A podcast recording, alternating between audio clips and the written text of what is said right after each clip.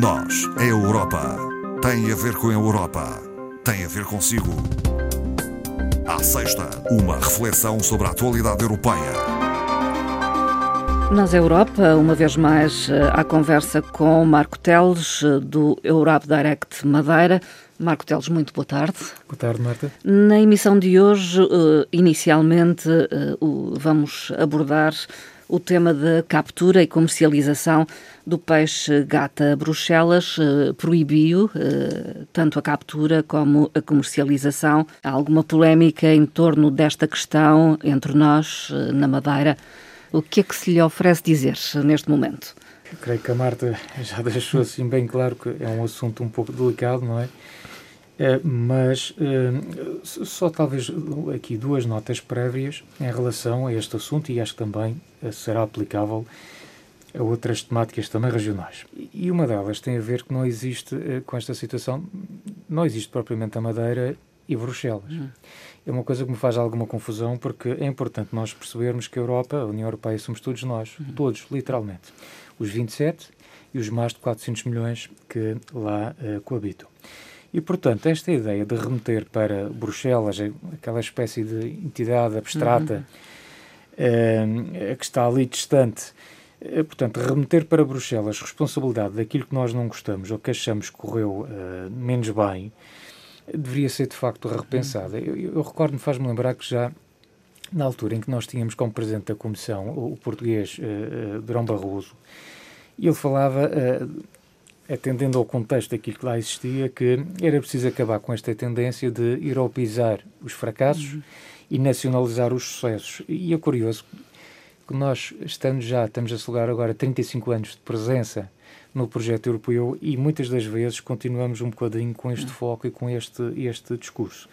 E o segundo, eh, a segunda nota prévia era só para dizer que, de facto, como a Marta referiu, nos últimos 15 dias eh, assistimos um pouco em, em toda a comunicação eh, social um, um conjunto de manifestações, contra a, a suposta, uh, e, e, cito, a racionalidade, a insensibilidade de Bruxelas uh, para a questão da captura do peixe-gata, uh, cujos argumentos de que se trata de uma marca identitária de Câmara de Lobos, que é um património gastronómico a ser preservado, que é uma fonte de rendimento essencial para a sobrevivência dos pescadores, que é uma pesca acidental. Então e, efetivamente, isto são uh, argumentos que, obviamente, têm, têm o seu valor, mas Sim. que me parecem claramente insuficientes. Aliás, é curioso que lembrando de fazer um, uma pesquisa sobre isso e, de facto, se nós formos recuarmos no tempo seis anos, e se formos até 2015, é, é, é, curioso que os argumentos utilizados na altura eram exatamente iguais. Portanto, são os mesmos. São os mesmos. E é estranho que, passado seis anos, nós estejamos. Aliás, se lermos uma notícia de 2015 e lermos as atuais de fevereiro de 2021, parece que estamos a ler exatamente a mesma coisa. Hum. E, portanto, é estranho uh, que os argumentos sejam exatamente hum. os mesmos. Marco Teles, é importante clarificarmos então algumas questões, por exemplo, esta. Qual é a posição da Comissão Europeia sobre este assunto? Bem, a Comissão Europeia talvez seja importante aqui referir que eh, eh, ela tem plena consciência eh, da importância que esta pesca acidental da, da, da chamada gata, ou bacalhau de Câmara de Lobos, como também é conhecido, mas que esta pesca tem, portanto, para a comunidade pescatória, em particular para o Conselho de Câmara de Lobos. E, efetivamente, a Comissão Europeia tem procurado trabalhar no sentido de contribuir, não para um problema, mas para uma solução uh, para esta, esta situação.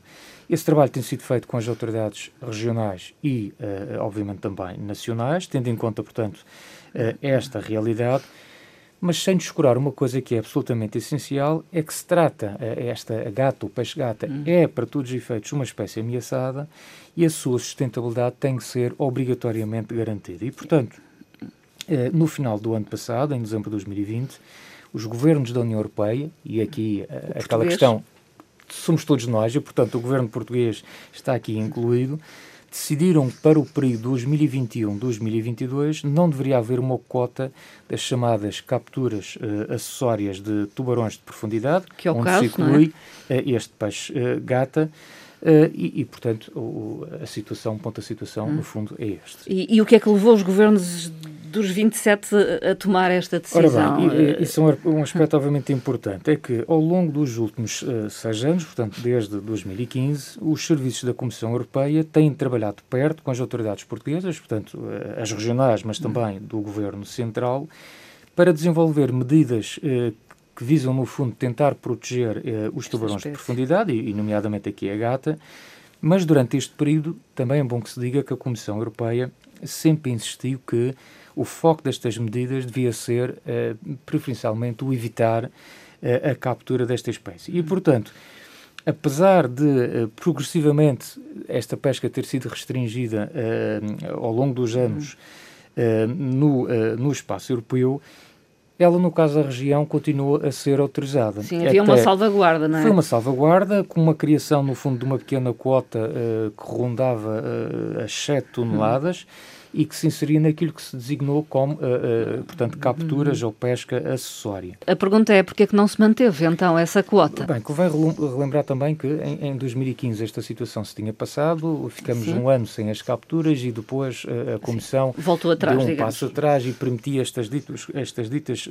cotas. E para um período. Para um período. E o que é que acontece? A manutenção desta altura. Nunca foi propriamente um dado adquirido, nem tinha uma garantia, uma posição vitalícia. Uhum. Portanto, a, a, manutenção desta cota tinha, sobretudo, como objetivo principal, apoiar o processo de transição que permitisse, no fundo, a implementação de medidas que, de alguma forma, salvaguardassem e protegessem esta espécie uh, do peixe-gata. E, e, como é que isso poderia ser feito, Poderia ser feito, por exemplo, por por, por uma alteração, uma adaptação do, do, do equipamento de pesca utilizado, poderia também eh, ser decorrente de medidas eh, de natureza inovadora que porventura fossem encontradas para contribuir para esse mesmo uh, objetivo. E também dizer que uh, esta manutenção desta quota também tinha como objetivo, neste período de transição, permitir que houvesse recolha de dados científicos sobre a sustentabilidade uh, do, do, desta espécie. E, portanto, para atingir este objetivo, as autoridades competentes dos Estados-membros, no fundo, comprometeram-se a desenvolver medidas de gestão uh, regional, neste caso para a pesca do peixe-espada preto, com vista, naturalmente, à redução de, das capturas acessórias dos tubarões de profundidade.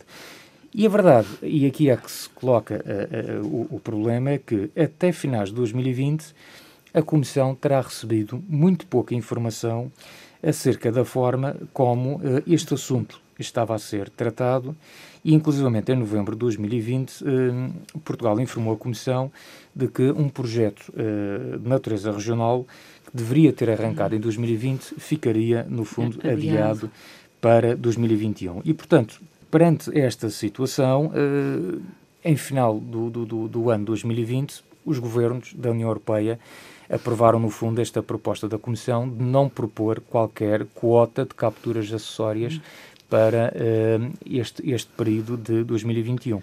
E, e portanto, daí a tal limitação agora nestes próximos A proibição. A proibição nestes próximos dois, dois anos, anos. 21 e 22, exatamente. Uh, a medida pode então ser revogada, é isso? Uh, como é que ficamos então? Quer isto dizer que uh, eu, eu, diria que ficamos com a porta entreaberta, entreaberta. se me permite a, a expressão.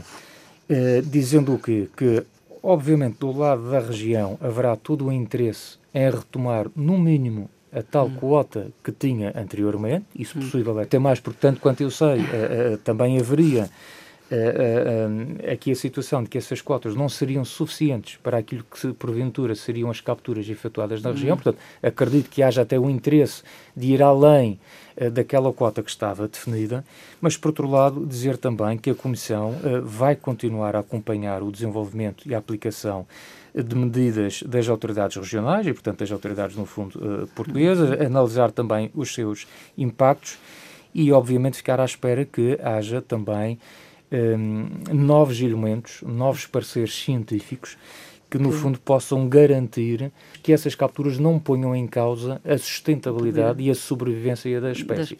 E, portanto, eu, eu, em relação a isso, eu uh, apenas acrescentaria dizendo que acredito que há aqui um desafio muito grande pela frente, uh, uh, mas que já se percebeu, não será com certeza com os argumentos que têm vindo a público uhum.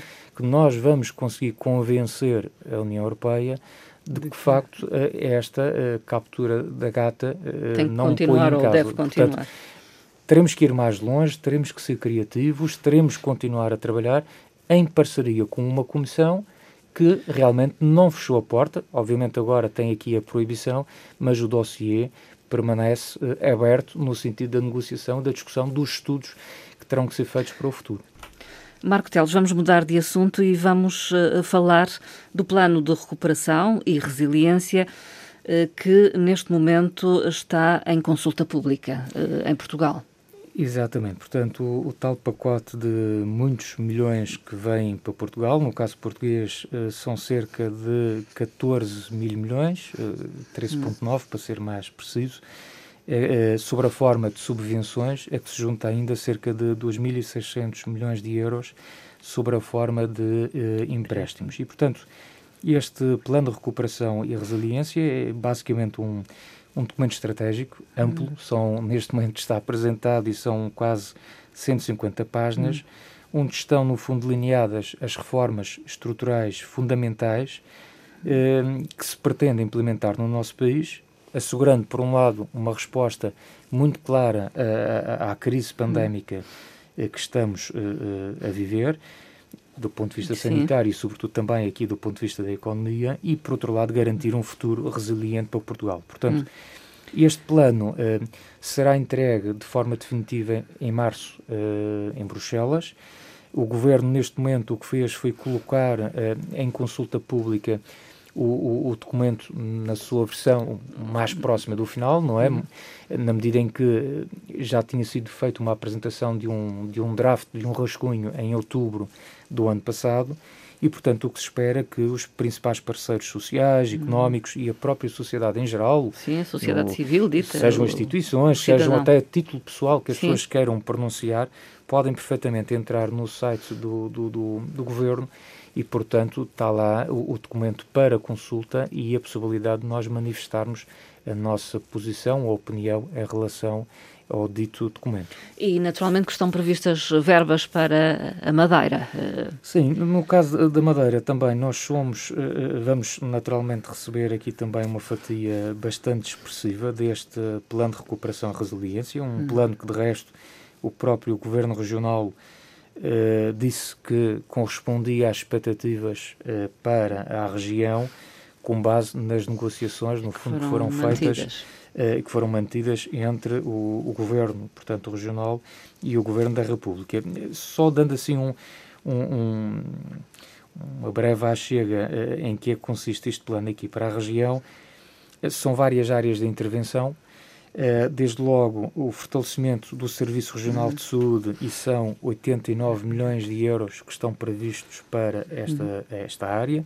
Ainda também na saúde, mas ligada sobretudo ao setor da digitalização, seguem-se mais 15 milhões de euros. Uhum. Depois há aqui uma fatia muito expressiva, que até é a maior uh, de todas estas áreas que vou aqui referir, que é o reforço da oferta de adaptação uh, apoiada que representa 136 milhões de euros. No uhum. fundo, pretende-se com esta, com esta rúbrica um, apresentar soluções em termos de adaptação para aquelas famílias que estejam a residir em condições precárias e que não uh, dispõem, não obviamente, das, das, capacidades acesso. financeiras para suportar o custo de acesso uhum. a uma habitação uh, digna digna. Uh, depois temos o fortalecimento das respostas sociais, são 83 milhões, inclui-se aqui nestas respostas sociais investimento em estruturas residenciais e não residenciais para pessoas idosas, uhum. o que faz todo o sentido numa população em, em, envelhecida. Em, envelhecida, exatamente. E por outro lado também o apoio em estruturas de no fundo, estruturas de apoio, eh, dizia eu, uhum. portanto, à pessoa em situação, portanto, sem abrigo que é também uma realidade que, infelizmente, temos também por cá e, e, e para a qual, obviamente, é preciso dar uma resposta. Por último, plano de eficiência e reforço hídrico dos sistemas de abastecimento e regadio, 70 milhões. A Potenciação água. de eletricidade renovável, 69 milhões de euros. E, por último, Programa de Aceleração da Digitalização da Educação, 21 milhões de euros. Que vimos que é fundamental, não é? É, é fundamental, portanto, no fundo, desenvolver, criar recursos digitais, educativos, tecnológicos, eh, no fundo, como exemplo, o próprio projeto dos manuais digitais, a criação de mais ambientes inovadores de aprendizagem, a própria formação também de professores em competências digitais, portanto, tudo isso está contemplado nesta rúbrica. E termina apenas com a transição digital da administração pública, que são 78 milhões de euros e que pretende uh, dotar a região de redes digitais de banda larga uh, de alta capacidade, no fundo, que permitem suportar este novo ambiente digital Sim. e tecnológico que se prevê para o futuro próximo. Marcos Teles, para terminar, vamos olhar um dos últimos eurobarómetros eh, divulgados. Eh, que dados nos traz? É, portanto, este Eurobarómetro uh, do Parlamento Europeu, convém relembrar que já está, no fundo, já é uma tradição desde 2007. E, e, portanto, são sondagens que procuram, sobretudo, avaliar a, a imagem pública e o papel hum. do Parlamento Europeu, por um lado, e por outro também, no fundo, ver o sentimento, a opinião pública no que respeita ou, por exemplo, ao sentimento de pertença à União Europeia hum. e, e, das vantagens da nossa adesão e, e por aí Sim. fora. Ou seja, deste Eurobarómetro, que tem muita coisa que se lhe diga, hum. uh, eu, eu, eu, destacaria aqui uh, alguns aspectos. A nível geral, ao nível da União Europeia, uh, dizer que este Eurobarómetro registrou um aumento de 10 pontos percentuais dos europeus com uma imagem positiva sobre a União Europeia. Hum. Passou-se, portanto, dos 40% que tínhamos uh, no, no, em, no outono de 2019 uhum. para 50%, uhum. que é uma subida uh, muito expressiva, sobretudo se tivermos em conta o contexto pandémico em que nós estamos uh, a viver e que passamos nesta altura. E, por outro lado, destacar também que 75% dos europeus acreditam que o plano de recuperação da União Europeia, de que, aliás, falamos aqui um pouco do Plano Nacional, uhum. irá ajudar a economia a recuperar mais rápido. E em Portugal, Marco Em Portugal, uh, destacaria aqui quatro númerozinhos muito rápidos que me parecem importantes. Um, uh, enfim, aqui não, não tão positivo, mas 47% dos portugueses dizem que daqui a um ano a situação da economia portuguesa estará pior. E é natural esta visão é, algo pessimista, é, não é? Creio que é normal esta, esta visão, este pessimismo, ainda assim é um pessimismo uh, menos grave do que aquele que se verifica na média dos 27 ah, Estados-membros, a diferença não é muito, mas mesmo assim há uma diferença, mas, apesar disso, de, deste pessimismo que a Marta referia, eh, também é bom que se diga que 88% dos portugueses concordam que este plano de recuperação da União Europeia irá permitir à economia do nosso país uma recuperação mais rápida eh, dos efeitos da pandemia. Uhum. Portanto, eh, há aqui também, por outro lado, uma esperança muito Sim. grande neste plano de recuperação. E agora, dois, dois resultados que são muito positivos. Um, que revela que os portugueses têm uma imagem muito positiva da União Europeia. Foram 67% a, a, a, referir esta visão positiva da União, quando a média a nível comunitário é de 50%. E, por outro lado, também, eh, para terminar, dizer que 90% dos portugueses que foram inquiridos neste Eurobarómetro reconhecem que Portugal beneficiou claramente do facto de ser membro da União Europeia a média europeia fica nos 72%, nós Sim. ficamos nos 90%, e acho que é um número bastante simpático e, e que encaixa muito bem no ano em que uhum. nós celebramos 35 anos de presença e de pertença a este projeto e à família europeia. Talvez não deixe de ser surpreendente eh, estes dados. Eu acho que correspondem, eh, acho uhum. genuinamente a maioria dos portugueses acredita no projeto europeu, apoia o projeto europeu, reconhece que a sua vida melhorou decorrente do facto de nós pertencermos a esta família europeia, naturalmente, como em tudo, haverá pessoas descontentes, alguns menos satisfeitos, alguns que acham que o projeto europeu não faz sentido e, e, e sobretudo, deverá ser com esses que nós devemos continuar a trabalhar e mostrar as mais-valias, as valências de nós fazermos parte desta família europeia. Marcos Teles, até à próxima conversa. Obrigada. Próxima, então. Obrigado, boa tarde. Eu, boa tarde.